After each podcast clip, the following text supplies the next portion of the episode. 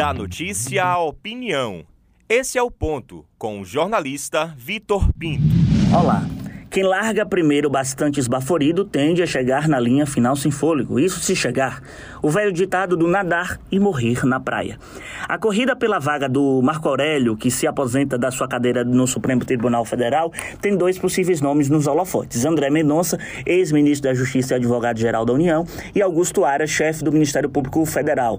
Interlocutores não duvidam de uma articulação no Senado que venha beneficiar Aras muito mais do que Mendonça, que é o terrivelmente evangélico.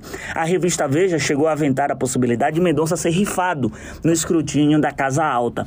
E apesar de remoto na história do STF, o Senado já rejeitou cinco nomes, mas isso no início da República. Caso Mendonça quebre a tradição de aprovações, o PGR baiano seria a carta na manga, não sendo, continuaria no MPF. E vale lembrar que Aras tem feito um jogo muito bem alinhado com o Planalto. Seria um jogo casado? Na história, tivemos 38 baianos em uma corte suprema nos tempos do Império e 14 sentados nos tempos da República, o STF já institucionalizado. O último baiano que se sentou na cadeira de ministro do STF foi o Mar Galvão, natural de Jaguarquara, que deixou o posto em 2003, mas não tinha uma vivência de Estado. Se levarmos em conta isso, de fato, então, quem foi o último baiano sentado na cadeira de ministro do STF foi a Leomar Baleiro, que é formado pela UFBA, em Direito pela UFBA, é soteropolitano, inclusive é, batiza a Estrada Velha do Aeroporto aqui em Salvador, e sua vaga chegou a ser criada pelo AI2, pelo presidente Castelo Branco. Ficou de 65 a 75 e chegou até a presidir, chegou até a presidir o STF.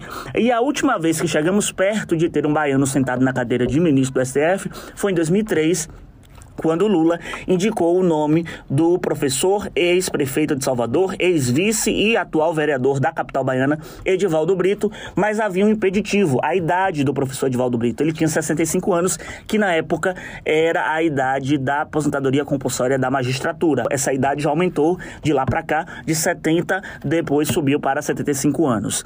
E é, é, a gente pode é, chegar a citar aqui nessa, nesse nosso comentário que Aras, de fato, tem real possibilidade de assumir a cadeira no STF, mas vai precisar de vários empurrões, inclusive dos baianos que desejam ter o Estado representado na Corte Máxima do nosso ordenamento jurídico.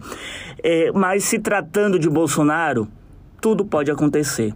Tanto Mendonça quanto Aras podem ser dois bois de piranha para surgir um terceiro nome muito mais bem alinhado com o bolsonarismo.